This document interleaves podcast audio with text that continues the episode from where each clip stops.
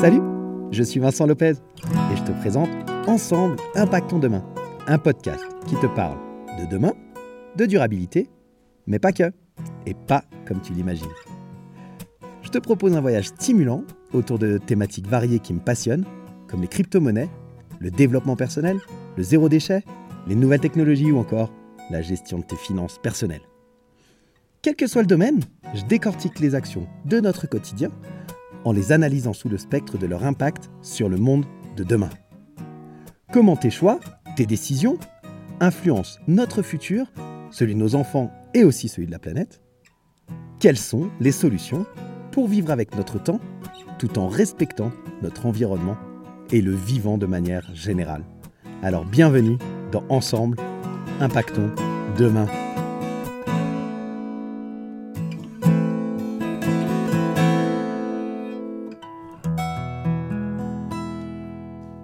Salut la communauté des curieux intelligents, comment ça va ce matin? Je suis super content de vous retrouver pour ce deuxième épisode de la série sur l'intelligence artificielle. Alors j'espère que le premier épisode avec l'interview t'a plu. Si tu ne l'as pas écouté, vraiment fonce. Euh, cet expert nous a donné des réponses hyper intéressantes sur l'intelligence artificielle. Aujourd'hui, on va se focaliser sur l'origine de l'intelligence artificielle et comment elle a évolué au fil du temps. Alors c'est parti, viens avec moi et on remonte l'histoire. D'abord, le concept d'intelligence artificielle, quand tu fais des recherches, tu te rends compte qu'en fait, il n'est pas nouveau du tout. Depuis euh, au moins le premier siècle avant notre ère, l'être humain s'est penché sur la création de machines capables d'imiter le raisonnement humain. Il y a même certaines personnes qui, citent comme origine du concept d'intelligence artificielle bah, les automates de Da Vinci, euh, le turc mécanique. Tu sais, c'était un automate, un, joueur d'échecs du XVIIIe siècle qui a gagné une majorité de ses parties d'échecs durant plus de 80 ans, notamment contre Napoléon Bonaparte ou encore euh, Benjamin Franklin. Bon, c'était un canular, tu vois, puis il a été expliqué en 1820, mais il a quand même continué à, fonctionner jusqu'à sa destruction en 1854. Puis surtout, ça nous montre que déjà à la fin euh, du, XVIIIe siècle, eh ben, on voulait euh, euh, représenter l'intelligence humaine via un automate qui pouvait gagner une partie d'échecs, tu vois. Donc, donc là, on est 18e. Mais j'ai même trouvé des écrits qui font remonter le concept d'intelligence artificielle jusqu'à l'Antiquité, avec des hommes mécaniques ou des êtres artificiels dans la mythologie grecque. Bref, donc tu vois, selon les sources, ça peut remonter assez loin. Mais dans cet épisode, moi, je vais te parler de l'histoire contemporaine, disons, de, l'intelligence artificielle. On va parler de l'intelligence artificielle qui a donné naissance à euh, Midjourney, à DALI 2 ou, ou encore ChatGPT que tu connais beaucoup plus euh, de ces derniers mois, disons. Donc déjà, comme souvent, quand tu effectues des recherches sur un sujet donné, tu te rends compte qu'il n'y a pas une seule définition. L'intelligence artificielle, elle déroge pas à la règle. Euh, c'est une technologie qui est assez vaste et il semble difficile d'en donner une, définition précise. Donc, euh, je t'en ai sélectionné plusieurs. La première, je l'ai prise dans le livre Intelligence artificielle de Stuart Russell et Peter Norvig, qui est euh, un, un, peu une bible de l'intelligence artificielle. Et donc, les auteurs, ils définissent l'intelligence artificielle comme l'étude des agents recevant des perceptions de l'environnement et effectuant des actions. En fait, dans leur livre, euh, Norvig et Russell, ils se focalisent principalement sur euh, des agents rationnels, donc en fait des, grosses machines qui calculent, on va dire, et qui sont capables d'agir pour atteindre des meilleurs résultats, qui sont capables d'être très performants. D'un autre côté, on a Patrick Winston, qui est professeur en intelligence artificielle au MIT, qui définit l'intelligence artificielle comme des algorithmes activés par contrainte, exposés par des représentations soutenant des modèles liant la pensée, la perception et l'action. Non, non, pars pas, c'est bon, je t'ai perdu, j'imagine bien. Euh, écoute, moi aussi, ça me paraissait pas assez parlant comme définition. Donc, je t'en ai trouvé une autre, beaucoup plus euh, moderne, je dirais, et surtout plus simple, en tout cas, je trouve. Elle a été donnée par euh, Jeremy Hatchin, CEO de Data Robots, lors de la Japan AI Experience en 2017. Il y a même mis une petite touche d'humour et il a dit L'intelligence artificielle est un système informatique capable d'effectuer des tâches nécessitant d'ordinaire une intelligence humaine. Ça, c'est la première partie de la définition et je trouve qu'elle est hyper simple, tout bien. Et la deuxième partie, il nous dit Beaucoup de ces systèmes IA reposent sur le machine learning, certains sur le deep learning et certains par des choses très ennuyeuses telles que les règles. Voilà, ça c'est sa petite touche d'humour. Bref, en tout cas, j'aime beaucoup la première partie de, de, la définition qui nous dit donc que l'intelligence artificielle, c'est un système informatique capable d'effectuer des tâches nécessitant d'ordinaire une intelligence humaine. Je trouve cette définition assez sympa, assez simple, et donc c'est là-dessus qu'on va partir aujourd'hui. Donc on considère que l'intelligence artificielle, c'est une branche du domaine informatique finalement, qui crée des machines capables d'effectuer des tâches qui d'habitude demandent euh, une intelligence humaine. On peut prendre comme exemple la reconnaissance vocale et faciale, on peut prendre aussi euh, euh, l'apprentissage automatique, ou encore la reconnaissance d'objets sur une image, ou, résumer un texte, ou écrire de la musique, etc. etc., etc. On se rend compte que l'intelligence artificielle, bah, c'est une, une science euh, interdisciplinaire, tu vois, qui mélange plein plein de, disciplines et qui mélange aussi beaucoup d'approches. Il y a des approches multiples dans l'intelligence artificielle. Et aujourd'hui, deux euh, courants majeurs de l'intelligence artificielle, donc euh, qui sont les mêmes, hein, mais, c'est des techniques d'intelligence artificielle. C'est le machine learning dont a parlé Jeremy Hatchin dans sa définition. Le machine learning, c'est l'apprentissage automatique, et le deep learning, qui, qui est plutôt l'apprentissage profond. Et ces deux techniques-là, c'est les deux techniques qui sont utilisées dans les entreprises de toutes les industries. C'est vraiment ce qu'il y a de plus développé dans l'intelligence artificielle aujourd'hui.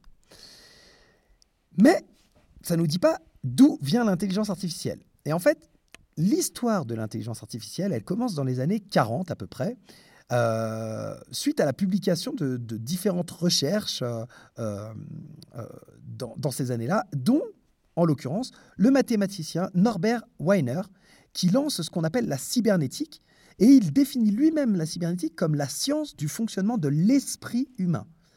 Et donc c'est la première fois qu'en fait on commence à s'intéresser à comment fonctionne l'esprit humain pour le transposer à une machine, tu vois, qui va permettre de calculer et reproduire l'esprit humain.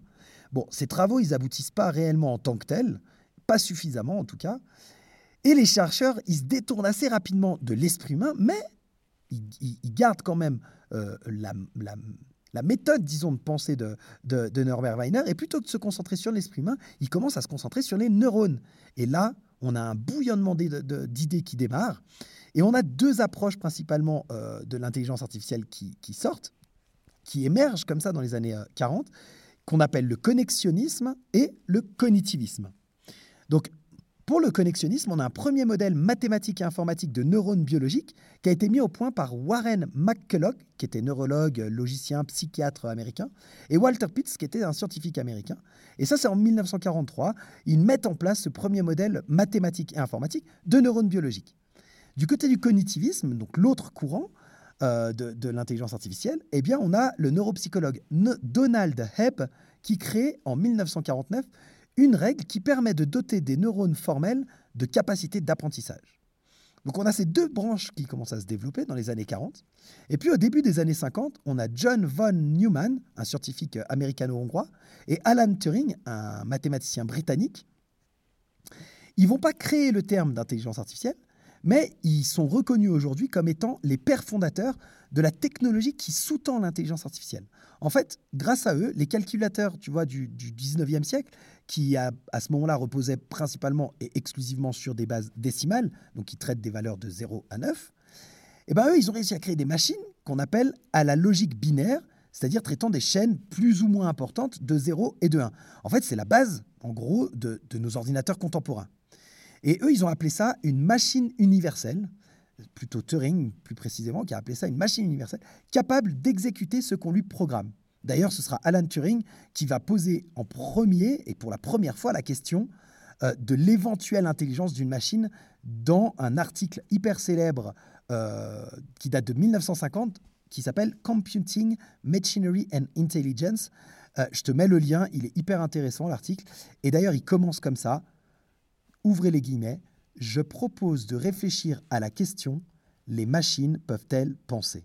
Fermez les guillemets tout un sujet, non? Qu'est-ce que t'en penses? Moi, j'ai adoré.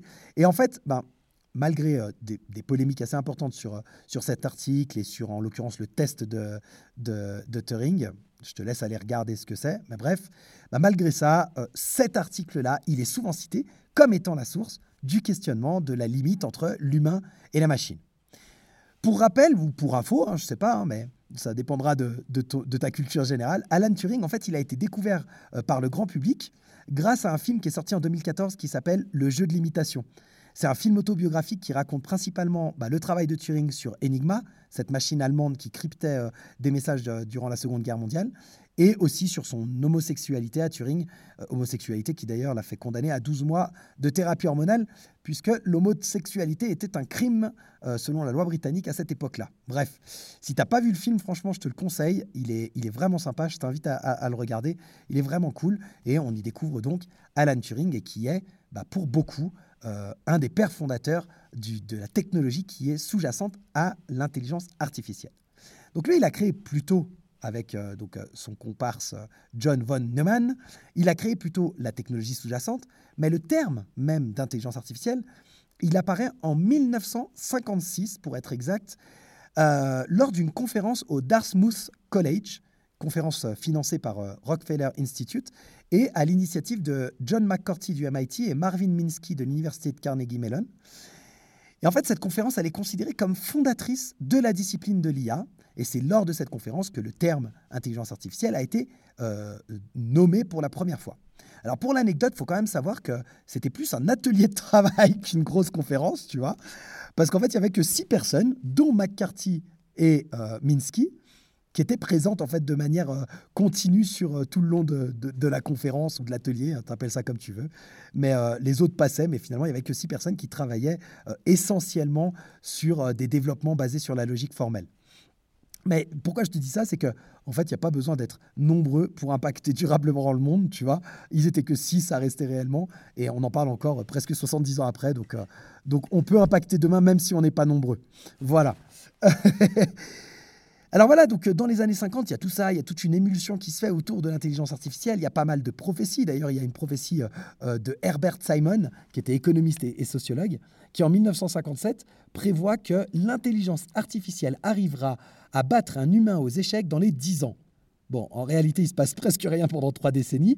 Sa prophétie à Simon, en fait, elle se réalisera, mais avec 30 ans de retard, quoi, dirons-nous. Et, en fait, les années qui ont suivi la conférence de Dartmouth en 56, Bon, il y a pas mal de découvertes qui sont faites, euh, il y a pas mal de, nouvelles conquêtes de la part des ordinateurs. Ils se mettent à résoudre des problèmes euh, d'algèbre, de mots, euh, ils démontrent des théorèmes en géométrie, ils apprennent même à parler l'anglais. Les chercheurs, ils font preuve d'un optimisme de ouf, ils sont super contents, ils prédisent qu'il y a une machine complètement intelligente qui sera construite dans les 20 ans à venir, donc avant 1980 si on veut. Durant les années 60, 70, il y a, les premiers microprocesseurs, tu vois, qui arrivent. Et puis on se dit, bah, l'intelligence artificielle, ça va exploser. Euh, on rentre dans ce qu'on appelle l'âge des systèmes experts, avec notamment bah, le système Dendral, euh, qui était un système expert de 65 euh, du MIT, spécialisé dans la chimie moléculaire. Il y a également le système MISIN de l'université de Stanford en, 72, qui était un système spécialisé dans, dans le diagnostic de maladies du sang euh, et la prescription de médicaments. Donc il y, a plein, il y a plein de choses comme ça qui se mettent en place. Il y a plein de systèmes experts comme ça, à qui on donne plein d'informations et qui, eux, en retour, nous fournissent des réponses d'un très haut niveau d'expertise. Mais malgré toutes ces promesses assez importantes, en fait, il faut attendre quand même les années 2000, même 2010, pour voir un nouvel essor de l'intelligence artificielle. Je te l'ai dit, hein, la prophétie de Simon, elle a été, euh, elle a été, euh, euh, elle, s'est produite, quoi. Disons, en 97, il y a un ordinateur qui a battu le champion de l'époque, le champion d'échecs de, de l'époque, Gary Kimovich Kasparov. Donc ça, c'était en 1997, et ce programme informatique s'appelait Deep Blue. Et donc, bah, sa prophétie, elle s'est réalisée, si on veut, tu vois. Alors avec euh, un peu de retard, mais elle s'est, elle, elle s'est, euh, elle s'est réalisée. Par contre, ce qu'il faut dire, c'est qu'en fait, la réalité, c'est que le, succès qu'a eu Blue en mai 97, euh, c'était en réalité qu'un petit succès parce qu'il a, il est réussi, il a réussi, pardon, à ne traiter qu'un tout petit périmètre très limité, ce qui était celui du, des règles du jeu d'échecs.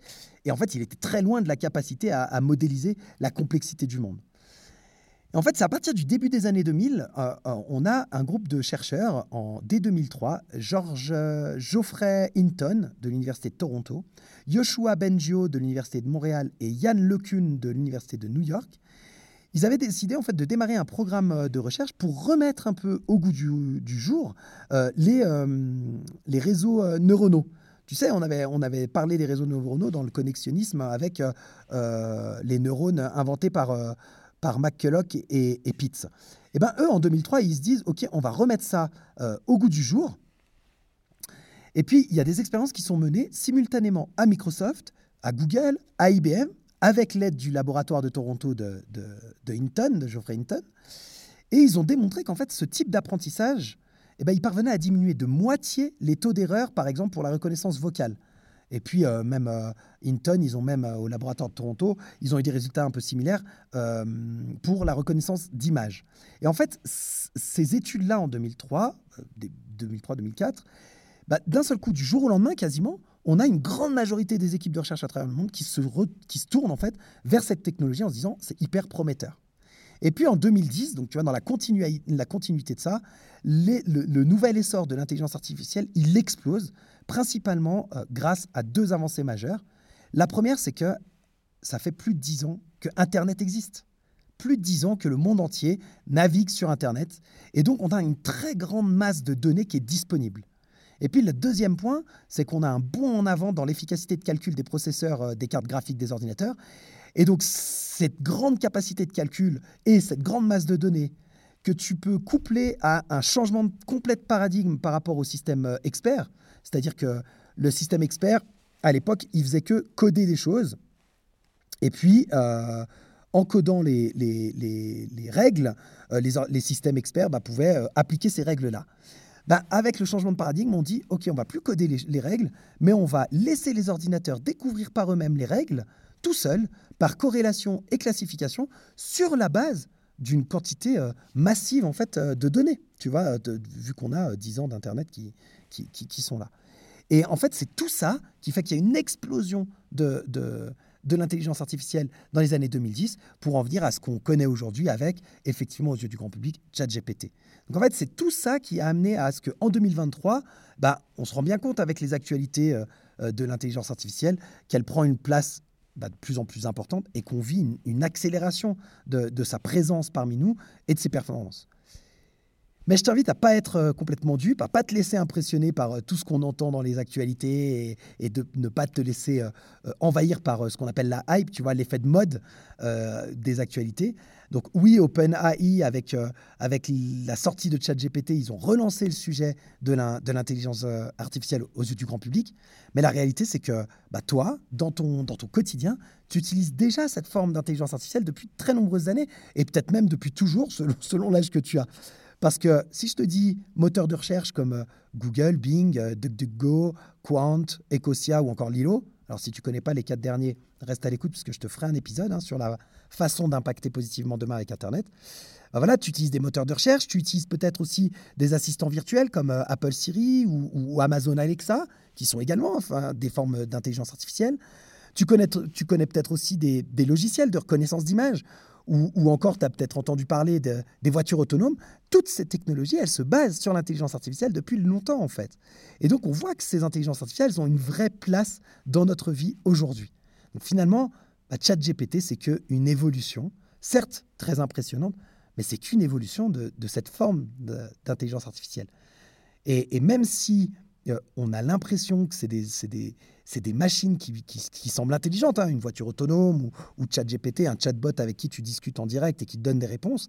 La réalité, c'est qu'elle est bien plus limitée que l'intelligence humaine, que c'est qu'une imitation finalement de, de l'intelligence humaine. Et si tu veux en savoir plus, je te présenterai la semaine prochaine les différentes formes d'intelligence artificielle et je te dévoilerai leur fonctionnement, leurs avantages, mais aussi toutes les limites évidentes qui existent pour ce genre euh, de programme informatique. J'espère que cet épisode t'a plu. Je t'invite, euh, comme d'habitude, à en parler autour de toi. Je t'invite à t'abonner. N'hésite pas à liker, à mettre euh, des pouces, à mettre euh, des étoiles et, à laisser des commentaires.